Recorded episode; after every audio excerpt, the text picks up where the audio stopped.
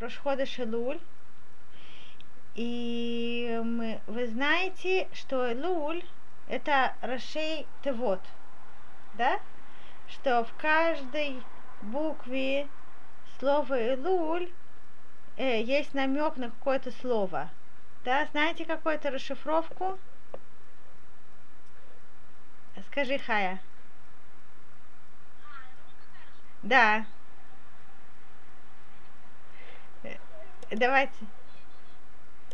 Давайте я вам помогу. Есть такой э, посук в песнь песней. Да? Напоминаю. Смотрите, вот Элуль у нас пишется так. Алеф, ламет, вав, ламет. Да? Так, и, ты вспомнила? Скажи, Хая. А, а, да. Умница. Они ледоди ведодили. Да? Они это алеф. Да? Они ледоди. Ведоди. Ведоди. Ли. Да, вы видите, они ледоди ведодили. Да? Что значит они ледоди ведодили? Да, это посук из Шира Ширим. Шира Ширим – это Магила песнь песней, да, который рассказывается про отношения между Всевышним и еврейским народом. Это как будто в притче, это как будто отношения между женихом и невестой. А на самом деле там говорится о отношениях э, между Всевышним и народом Израиля. Да? Доди, доди, это как мой возлюбленный да, это как жених. Они ледуди, я своему жениху, я возлюбленному своему, а мой возлюбленный мне, а мой жених мне. Что это имеется в виду? Имеется в виду, что я, народ Израиля, иду навстречу своему возлюбленному, делаю все, что я могу для него, а он, мой возлюбленный, Всевышний, он делает для меня. Да? И этот посок Широширим говорит о особой близости между Всевышним и еврейским народом. Да? И эта особая близость, она происходит в месяц Илуль. Вы знаете, что еще особенного есть в месяце Илуль? Что особенного в этом месяце? Что особенного есть в этом месяце? Что мы начали, что в синагоге начали делать сегодня после молитвы? Знаете? А у тебя все хорошо? Что мы после молитвы делаем в синагоге в месяц Лур? Номи. Ривка. Трубим шофар. Что в месяц Илуль мы начинаем трубить шофар. О, шалом Шоши. Йофи, я очень рада вас, э, э, пока слышите, может скоро видеть. Да? Йофи, так мы говорим, что в месяце Луль мы трубим шофар, да? Потому что скоро наступает Роша Шана. Мы перевели эту песенку на русский, и она у нас на сайте стоит на иврите и по-русски тоже. Я вам потом пришлю ссылку. Вот, так... Эм, э, Почему в месяц Илуль мы начинаем трубить шофар? Девочки, почему в месяц Илуль мы трубим шофар? Да, Хая. О, потому что нужно...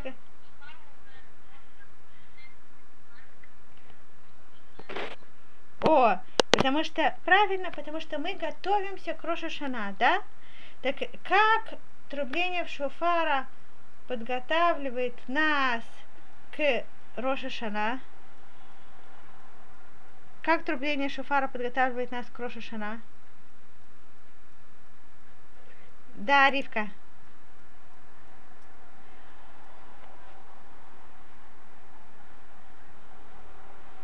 Прекрасно, напоминается раскаиваться. Написано в книгах Пуским, в книгах э, законодателей Аллахи, что э, э, есть посук Хаишама шофар баир вегаам ло эхрат разве будет, разве прозвучит голос шофара в городе, и народ не испугается, что раньше не было сирен, да, и если э, приближалась какая-то опасность городу, да, какой-то э, другая армия врагов, которая хотела э, захватить, или, не дай бог, э, пожар начинался, то как, э, как оповещали народа в опасности, трубили в шофар, да?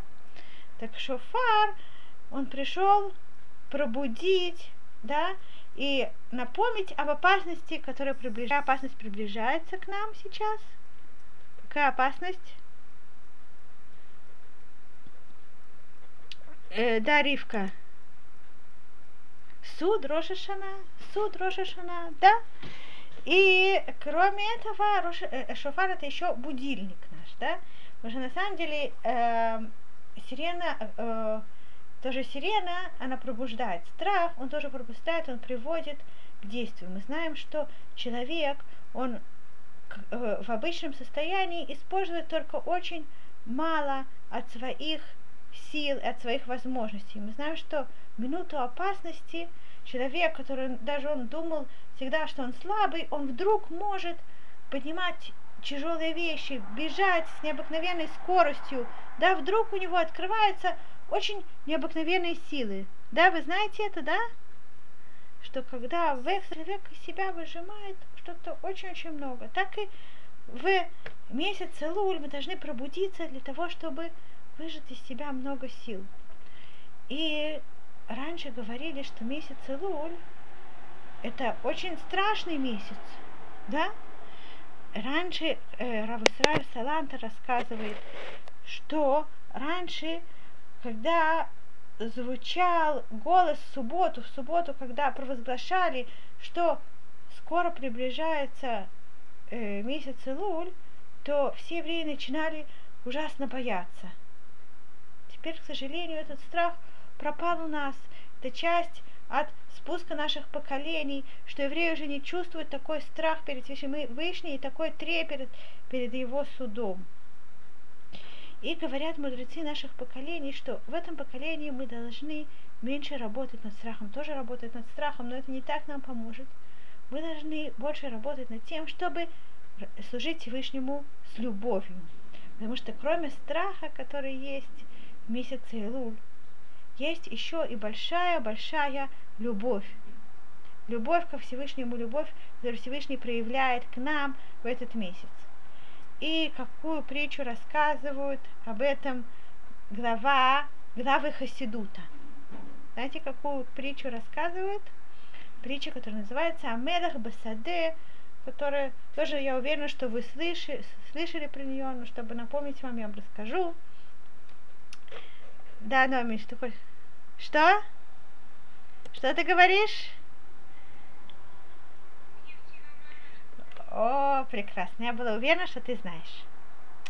Так это очень-очень важная притча, которую нам важно помнить и знать, что у нас происходит в этот месяц Илуль. Правильная, правильный путь для нас, в нашем поколении, чтобы в этом направлении работать.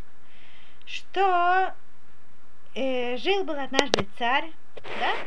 Этот царь, он был очень-очень добрый, он очень любил всех своих поданных, очень хорошо ко всем относился и очень-очень хотел, каждому из них помочь. Ему было очень важно, чтобы каждый из них получил то, что ему нужно для своей жизни. Но что делать, что царь, он один, а поданных очень много, и он не может и невозможно, это тоже э, стороны уважения и трепета между царством, чтобы любой поданный в любой момент мог подойти, приблизиться к царю и попросить то, что он хочет.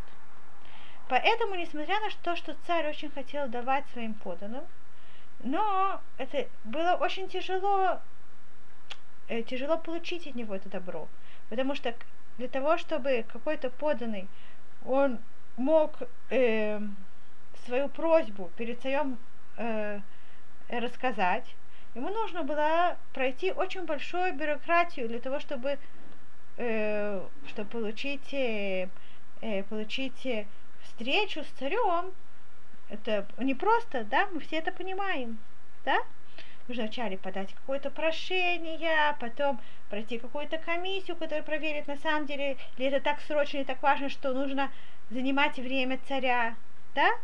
И только через какие-то многие месяца, и после того, что он получил разрешение от комиссии, от министра и так далее, и так далее, он получает приглашение на встречу, которая должна быть еще через какое-то долгое время, да? И все это совсем непросто. Царь видел все это, и царь решил, что раз в год он будет сам выходить из своего дворца и ехать навстречу к своим поданным.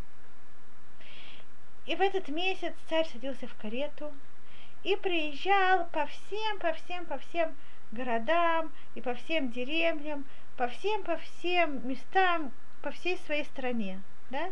И любой человек в этот месяц мог подойти к царю и попросить у него то, что он хочет. Же ты хотела что-то сказать? О, ну так это, это притча, да? это притча.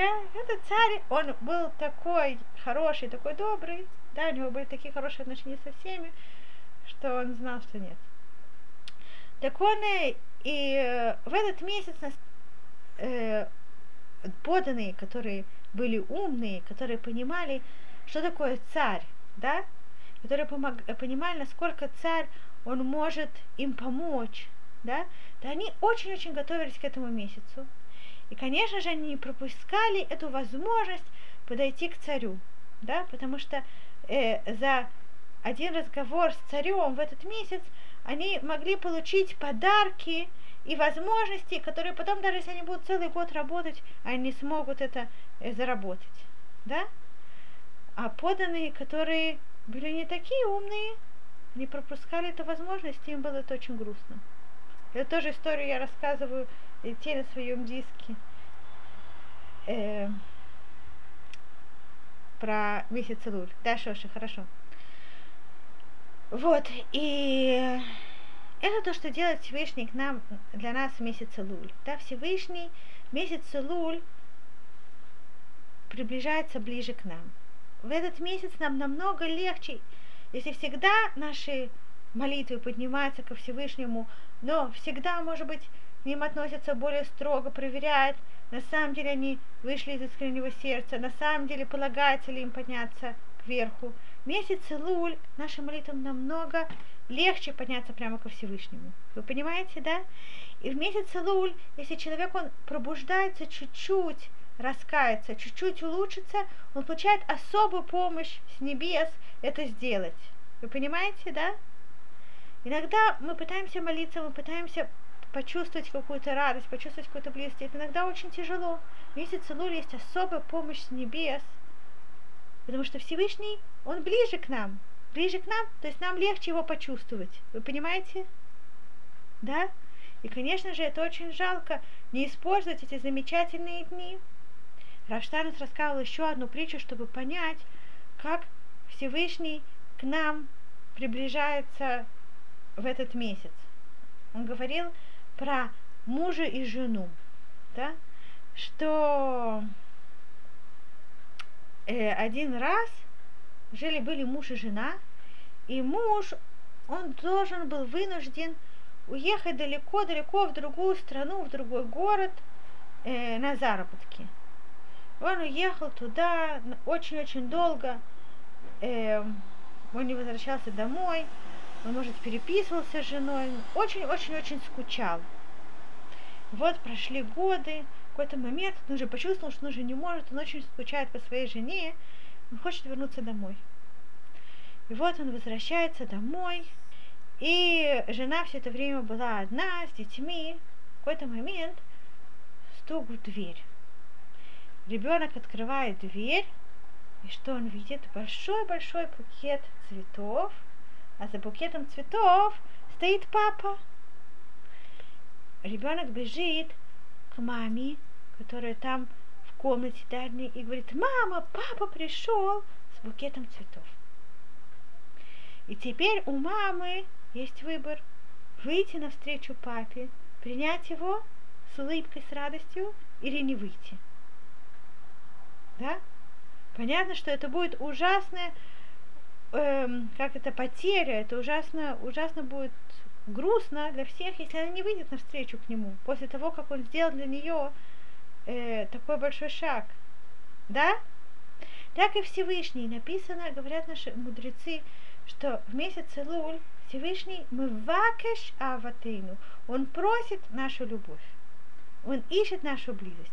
Он пришел ближе к нам. Они ле дуди, вы дудили я для возлюбленного моего, возлюбленный для меня. Да? Этот месяц Луль, который мы должны подумать, как мы можем сделать что-то приятное для Всевышнего, как-то приблизиться ко Всевышнему, да? И будем еще об этом говорить. Так еще я хочу вам сегодня рассказать э, одну историю. У меня была такая мысль, чтобы мы с вами вот урок, который у нас в воскресенье после обеда, чтобы мы в этот урок говорили чуть-чуть про еврейскую историю. И чтобы я вам рассказывала разные истории из еврейской истории, потому что говорят наши мудрецы, что это очень-очень важно нам знать, что происходило с нашим народом в прошлом, какие испытания они проходили, да, как Всевышний им помогал, потому что из этого мы можем очень много выучить для себя. Знаете, что говорят, что э, глупый, он учится только на своих ошибках, а умный, он учится тоже на ошибках других. Вы понимаете? Да? Иногда маленький ребенок, он э, э, э, лезет на высокое дерево, да? Ему мама говорит, не лезь на это дерево, потому что когда я была маленькая, я тоже лазила на деревья, особенно такие опасные, как это, и потом я падала, и мне было очень больно. Так не лезь, выучись на моих ошибках на моей ошибке, да, я знаю, я сделала, я знаю, что это больно. Да, если ребенок, он умный, то он послушается маму, да, а если нет, то он залезет, упадет, и после этого он уже поймет, что не нужно лазить на дерево, да? На своих ошибках учиться это легче, чем на других, да? Вы понимаете, девочки? Так нужно учить историю, чтобы учиться на ошибках наших предков, и тоже, чтобы учиться тому правильному, что они делали, да? Потому что из истории народа мы видим, как Всевышний, он награждал евреев, когда им было хорошо, как он защищал, как он все время был с ними, да? И как, не дай Бог, наказывал, когда что-то было не так. Так э, сегодня я вам расскажу историю, которая связана тоже с подготовкой к Роша Шана. Э, однажды был один Раф, который молился, начал молитву, молитву Роша Шана. Вы знаете, что в Роша Шана всегда стараются, чтобы Хазан, Шалех Цибур, тот, который э, молится громко, который, как сказать, э, Хазан по-русски, который ведет молитву, да, человек, который ведет молитву. Что, Шоши? Кантер, да, Кантер, чтобы он был богобоязненный человек. Написано, что он должен быть богобоязненный человек – который уже женат, у которого есть дети, э, и который Мурав бы да, той Мацебур, у которого со всеми хорошие отношения, и он молится. И вот вы знаете, что молитва, она состоит из нескольких э, частей, да, есть Веркота Шахар, благословение, о котором мы говорим утром, потом есть Сукейда Зимра, да, это псалмы Таилим, которые мы говорим как восхваление Всевышнего. Потом есть Крият Шма с ее благословениями. И потом есть Филат Шмунрайса, молитва Амида. Да, девочки?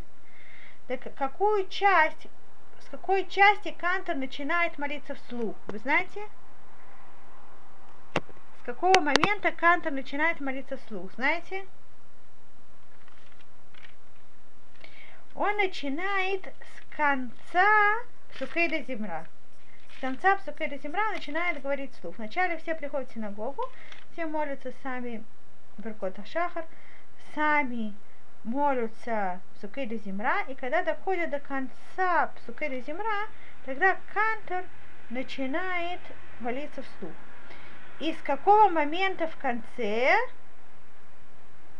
это меняется, смотря если это э, а, от дня. Если это в шаббат, то он начинает шухен ад маром вакадашмо, с этих слов.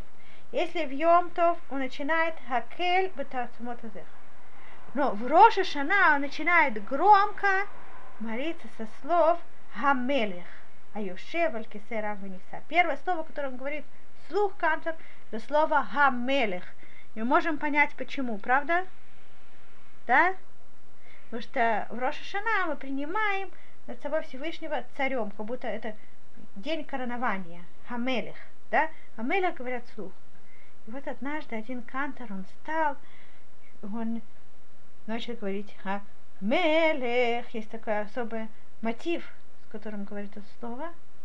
И вдруг он замолчал и потерял сознание. Все очень испекались, прибежали, начали лить на него водичку, приводить его в чувство. Он очнулся, встал, пришел в себя и набрался сил и продолжил молитву. Потом в конце молитвы его спросили, почему, почему ты потерял сознание, почему ты так испугался? Он сказал, для того, чтобы вам объяснить, почему испугался, я должен вам напомнить историю, когда произошла с еврейским народом давно-давно перед разрушением второго храма. Так теперь мы с вами переходим в период перед разрушением второго храма. Что было перед разрушением второго храма?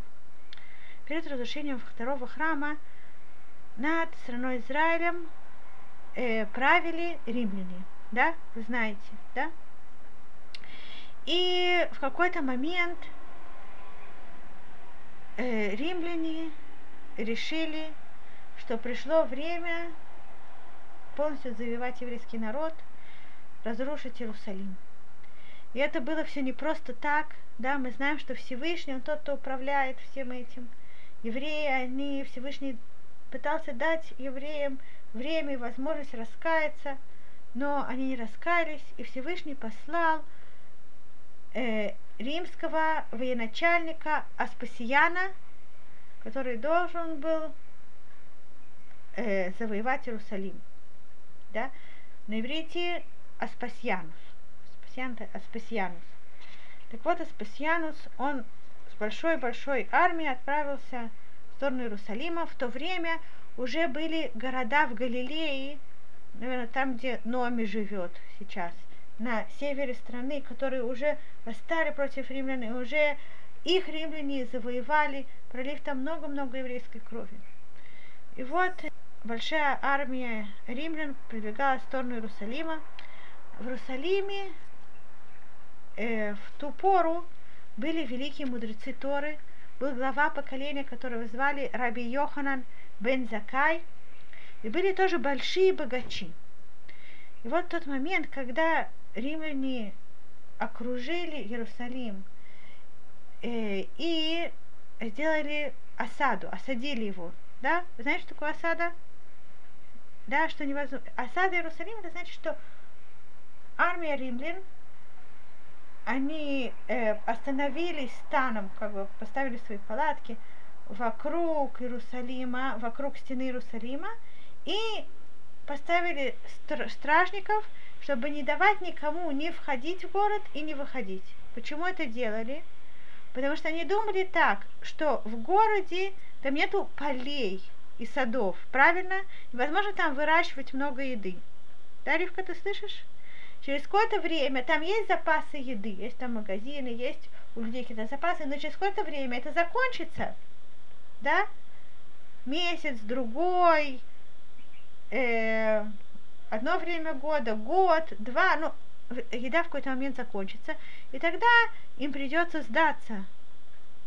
У них будет голод. Э, Шоша, что ты хотела сказать? Что? Что, что, что? О, 10 Тевета у них получилось ворваться уже э, в, в стены. Но осада сама Иерусалима, по-моему, она несколько лет брала. По-моему, три года. По-моему, я не помню точно сколько. Да. Потом в конце они, да, они ворвались. Но осаду, что они поставили осаду, это, я не знаю, какой-то день это было. Вот, так они пошли, они осадили Иерусалим. Евреи смотрели с, со стен на эту огромную-огромную армию, да, римская армия была тогда самая сильная армия в мире, они завоевали почти весь мир, никто перед ними не устоял. Это было огромное количество солдат, которые все находили и находили и находили и находили, и не видно было конца этой армии. Этим временем в Иерусалиме заседало три богача. Одного из них, вы, может быть, слышали, его звали Кальба Савуа. Помните, кто это Кальба Савуа? Да? Папа... Да, папа Рахель, умница. Димон Бен Гурион, может быть, вы тоже слышали про него. Есть история с бассейнами, как он напоил всех э, Олейра Галим. Неважно. И еще один Бен Цицит Акесет, так его звали. Эти три богача, они были необыкновенно богатыми. И они заседали, пытались решить проблему, что делать, что римляне пытаются осадить Иерусалим. И Нагдимон бен Гурион сказал, что мы с вами ответственны за народ, который в Иерусалиме. Смотрите, у меня есть, эм, как это сказать,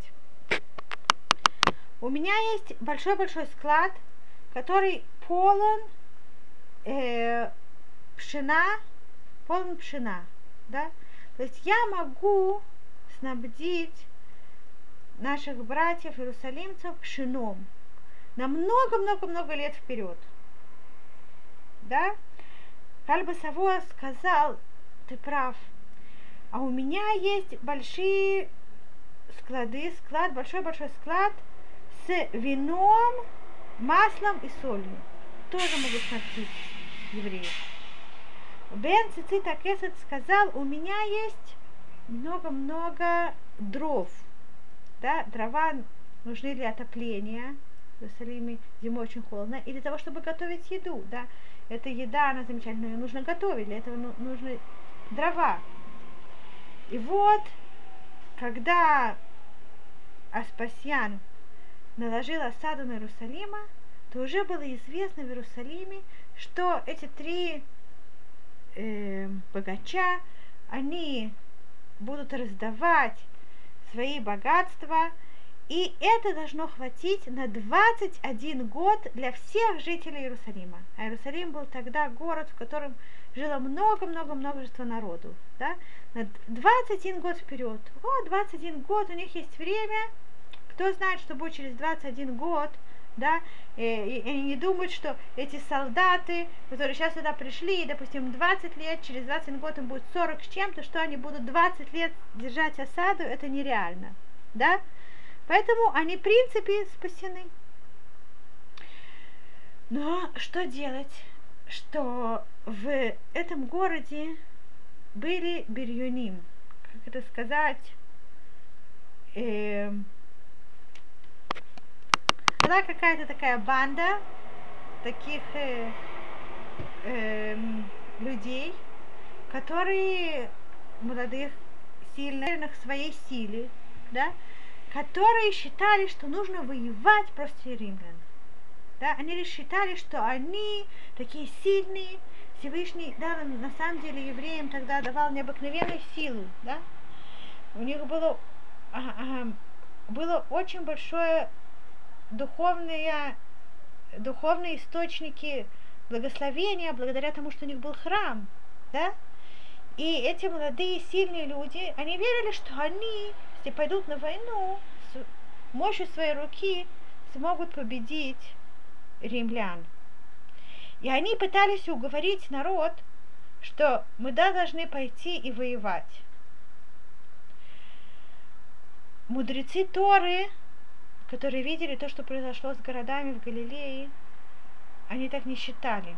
Да, то есть эти вот банды этих молодых людей назывались Бирюним. Эти не считали, что Бирюним не правы, да, что это не наш путь. Всевышний послал римлян, есть у этого причина, наши грехи. Нужно раскаиваться. Мы не можем с, ни, с ними воевать силой. Это как самоубийство, это опасно. Мудрецы считали, что евреи должны сдаться римлянам. Сдаться без войны. Тогда римляне заставят их платить большую дань, они их, может, как-то накажут, нужно будет налоги платить, может, они станут бедными из-за этого, но они спасут себя, они из главы, они спасут храм, они спасут святой храм, который он источник благословения. Да, Шоши?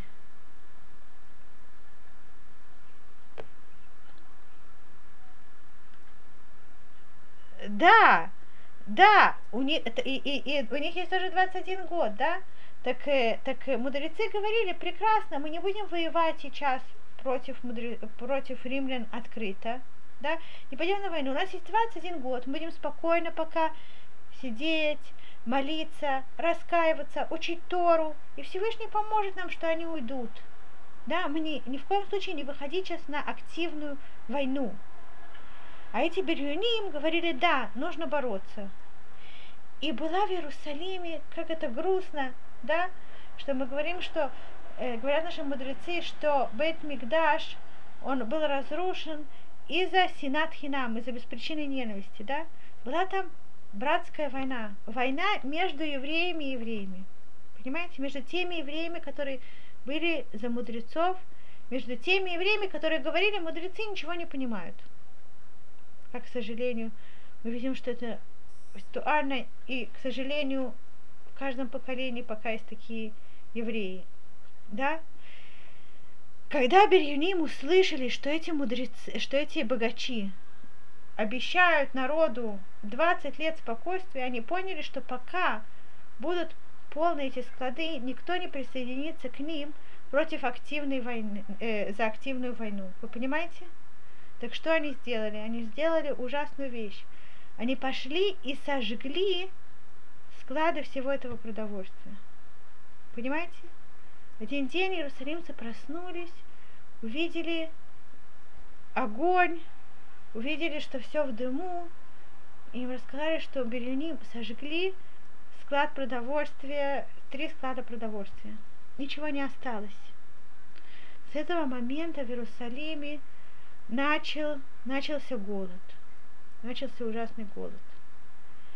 Когда Раби Йоханан бен Закай, он это увидел, он понял, что нету больше надежды почти на Иерусалим. Единственное, что осталось, ему нужно постараться выйти за стены города и попытаться уговорить Аспасьяна, Аспасьянуса, чтобы он хоть что-то спасть, хоть что-то спасти, попытаться хоть что-то спасти.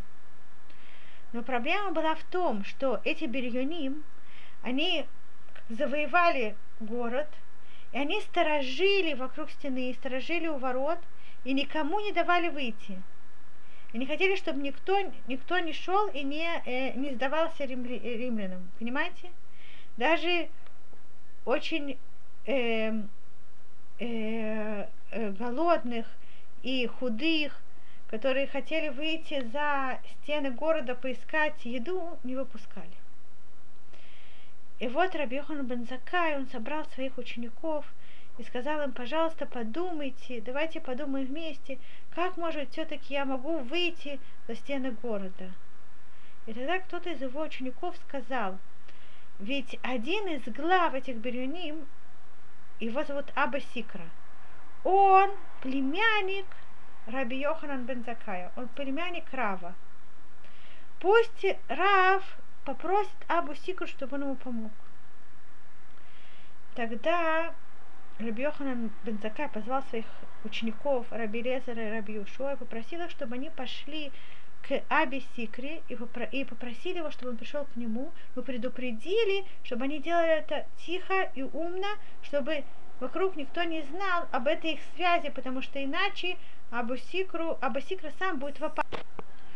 И вот в этот же вечер Абусикра пришел и встал перед Раби Йохананом бен Закаем. Раби Йохан бен Закай сказал ему, смотрите, что вы делаете. Смотрите, какую беду вы спустили на народ в Иерусалиме. Смотрите, как народ голодает. Смотрите, в конце из-за вас будет разрушен храм. И Абасикра, он сказал, да, мой дядя, ты прав, но что я могу сделать, если я скажу хоть одно слово против, мои друзья Бельоним, они меня убьют. Тогда Раби Йоханан сказал, хотя бы если бы ты мог помочь мне выйти за пределы города. Абасикра сказал, ну что делать, если никому живому не разрешают выйти за стены? Единственное, кому, кого разрешают выйти, это мертвым. Разрешают за стенами хранить мертвых. И тогда вдруг у Раби Йохана Мацакая была мысль. Он решил, что он сделает так, как будто он умер. И они попытаются, э, он попытается выйти за стены города в Э, как называется, в гробу, да? И там он встанет и пойдет к, э, к Аспасьянусу. И Абасикра обещал, что он поможет ему, как он сможет, но только нужно держать это в полной тайне. И вот на следующее утро ученики Раби Йоханана начали, э, начали рассказывать всем, что Раби Йоханан заболел. Да? Рабихон заболел, все евреи очень-очень расстроились, что глава поколения заболел, все начали молиться за его выздоравливание. И вот через какое-то время всех повестили, что Раби Йохан умер. Все евреи очень расстроились. Но что делать? И начали организовывать ему похороны. Раби Илязар, Раби Ушо, самые близкие ученики Раби Йохана Бензакая, они должны были нести гроб – и они знали секрет, что Раби Йохан не умер. И вот они взяли гроб с Раби Йоханом Бензакаем и пошли к воротам города. Подошли к воротам города, и один из стражников из Бирюним, он сказал, ага, дайте мне, я проверю своим мечом, на самом деле ли ваш Раф умер. Он начал подозревать их в чем-то. Да, Аба Сикра подбежал и сказал ему, как ты смеешь, глава поколения, что скажут римляне? Эти евреи совсем с ума сошли. Они главу своего поколения э, мечом колят. И так Абасикра спас Раби Йохана Бензакая, и они смогли его ученики провести гроб за стены города, и только когда они уже были внизу Иерусалима на горе, когда они уже спустились с горы и были уже в долине, тогда они положили гроб на пол, и Раби Йохан бен встал оттуда, здоровый и невредимый, и уже начало темнеть. Раби Йохан бен посмотрел на стан римлян и увидел в стороне какая-то красивая особая палатка. Он говорит, вот, наверное, это палатка это палатка царя Аспасьянуса. Давайте идем, пойдем туда. Они пошли туда. И Всевышний сделал им чудо, что никто не заметил, пока они подошли уже совсем-совсем близко к палатке. Тогда стражник, который увидел их, он начал кричать, «О, откуда вы пришли? Это что, ангелы какие-то? Как здесь появилось три еврея?»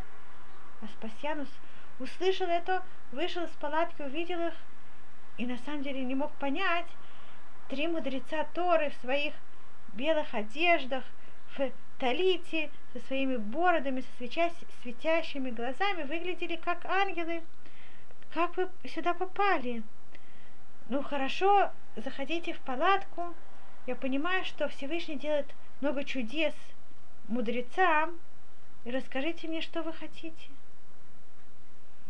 Тогда Раби Йохан бен Закай обратился к Аспасьянусу и сказал ему, «Шалом алеха малька, мир тебе, царь!» Но Аспасьянус он, в тот момент он был только, э, как называется, э, руководителем армии, да? Он не был царем еще. Спасианус услышал это и говорит, ты два раза сейчас э, э, обязался, э, тебе полагается смерть. Два раза тебе полагается смерть. Почему? Потому что я не царь. Если ты называешь меня царь, это а, говорит, что ты восстаешь против римского царя, который в Риме находится. А второе, если я не царь, почему ты, если я да царь, почему ты пришел только сейчас? Тогда Раби Йохан ему сказал, я знаю, что ты станешь царем, потому что Всевышний обещал нам, что храм будет разрушен только царем. А Ливанон, Баадир и Поль. Ливанон – это храм, Баадир, Адир – это могучий, это царь, и Поль упадет. И наш Бейт Мигдаш, он слишком святой, слишком важный для того, чтобы его смог завоевать кто-то меньше царя. Поэтому я знаю, что ты будешь царем. А почему я не пришел до сих пор? Ведь ты знаешь, что Бирюним, они захватили Иерусалим, они не дают никому прийти к римлянам. И точно так же, как я хочу мира, точно так же, как я хочу мира, также и многие-многие в Иерусалиме э, евреи, они хотят мира, и они хотят принять римскую власть, но Бирюним не дают – Тогда Аспасианус, он был очень удивлен мудростью Раби Йоханана и его святостью. Он сказал, да, я знаю, что это Бирюним, но что же я могу сделать? Ведь если есть бочка меда, и вокруг нее а, обкрутился ядовитый опасный змей, разве я не, до, не, не буду вынужден разбить бочку меда для того, чтобы убить змея? И Раби Йохан бен Закай ему ничего не ответил. А он мог ему что-то ответить, да? Ведь эта бочка меда это притча о Иерусалиме, в котором есть хорошие люди, хорошие евреи, мирные, да, которые не хотят воевать. Но их захватили Бирюним, которые как змей. Да? Распирос имел в виду, что мне придется разрушить Иерусалим, потому что я не могу иначе справиться с Бирюним. Как мог, что мог ответить Рабиохан бен Закай Аспасьянусу? Девочки. Что он мог ему ответить? Про бочку с меда с э, змеей. Было ему что ответить? Шоши, ты там? Что он мог ему ответить? Да, что? Что можно взять щипцы и щипцами этого змея убрать из бочки меда и там его убить. Правда? Он мог так ему ответить, но он не ответил. Про это говорят мудрецы, что есть такой посук, Маши дат хахамим ахор, что Всевышний иногда затмевает мудрость мудрецов. Почему? Потому что евреи тогда так согрешили, что им полагалось уже э, разрушение храма. Вы понимаете, да? Да, Шоши?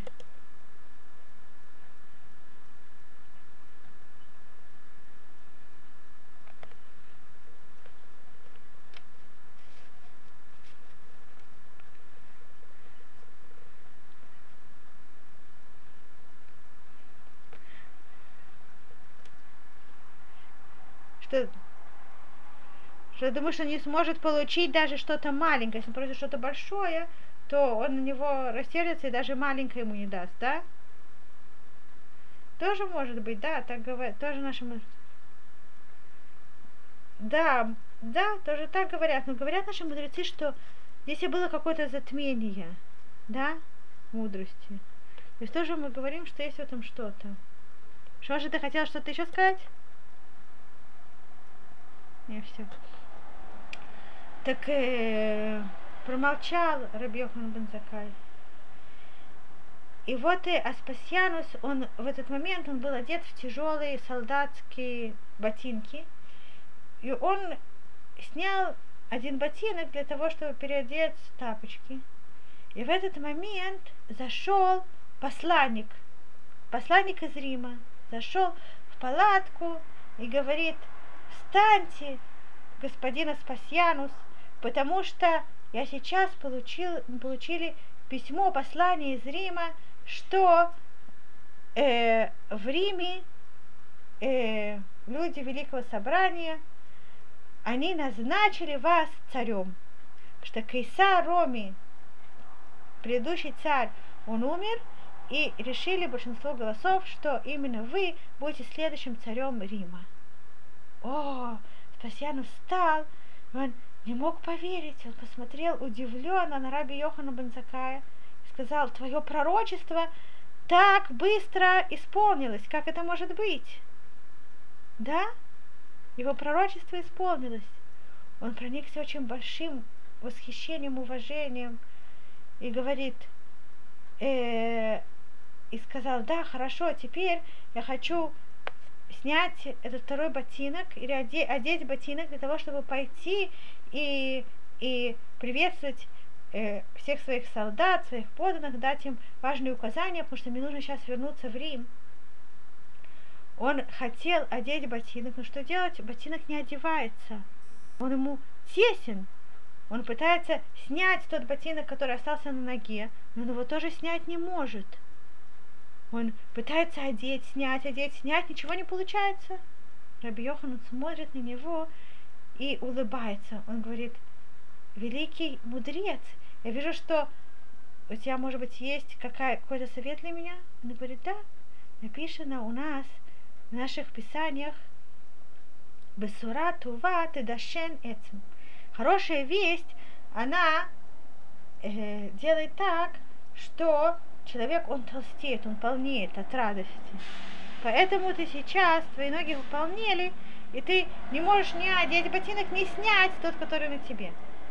Да какая есть совет? Чтобы к тебе позвали какого-то человека, которого ты не любишь, ненавидишь, тогда ты на него посмотришь, и от, от, от неприятных чувств твои ноги вернутся э, в тот размер, который был до этого, и ты сможешь снять ботинки. И так они и сделали. И так это сработало. Раз постоянно с такой великую мудрость. И сказал, как жалко, что я, э, что такие вы мудрые, такую большую мудрость, и не могу вам до конца помочь. Потому что что делать, что евреи, они восстали против римлян, и теперь они должны заплатить за это. Но проси у меня, что ты хочешь. Проси у меня, что ты хочешь, великий мудрец, я тебе дам.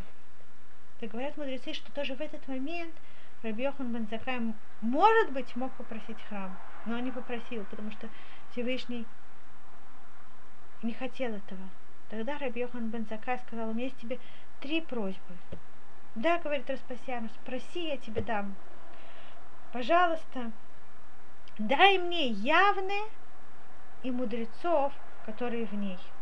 Потому что в те времена явно это был город, по-моему, в Галилее, если я не ошибаюсь, куда не дошла война. И там был Бейт Мидраш, там был центр изучения Торы, там были мудрецы.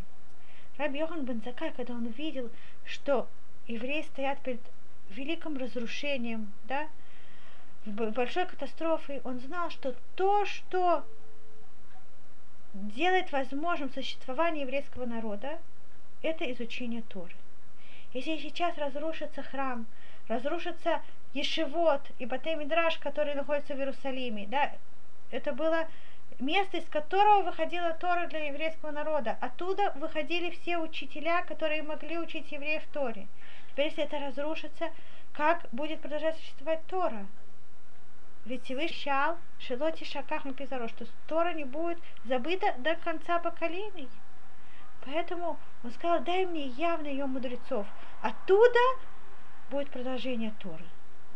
Он сказал, хорошо, тебе дам явные мудрецов. И на самом деле Раби Йохана своими учениками потом пошли в явные, и оттуда продолжили там учить Тору, и там преподавать Тору.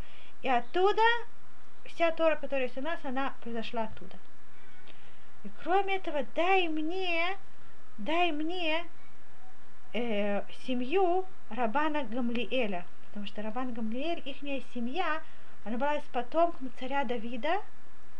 Да, он тоже хотел, чтобы остались потомки царя Давида, чтобы смогла осуществиться обещание Всевышнего, что придет Машех из поколения, из потомков Давида. Да? И еще дай мне врачей, которые смогут вылечить Раби Цадука, мудреца Раби Цадука. Кто такой Раби Цадук? Раби Цадук это был особый мудрец и очень-очень большой праведник, который в течение 40 лет молился и постился о том, чтобы Всевышний не разрушил храм. И сказал Раби Йохан бен Закай Аспасьянусу, если бы в нашем народе был бы еще один такой мудрец, как Раби Цадок, то э, вы бы никогда бы в жизни не смогли бы разрушить наш храм. Тебе бы ничего не помогло. И Аспасьянус пообещал ему все это, и дал ему все. И, и, и, и, эм, и они расстались. Аспасьянус вернулся в Рим, послал вместо себя своего сына Титуса, Тита. Тит был очень-очень жестокий, и, к сожалению, храм был разрушен. Но теперь мы с вами возвращаемся. Из этой истории мы тоже очень-очень много учим, да?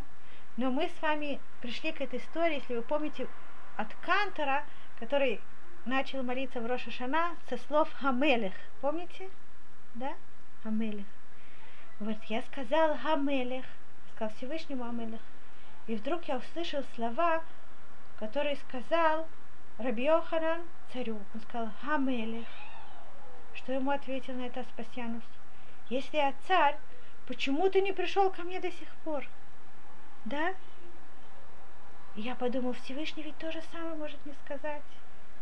Если я царь, почему ты не пришел ко мне до сих пор?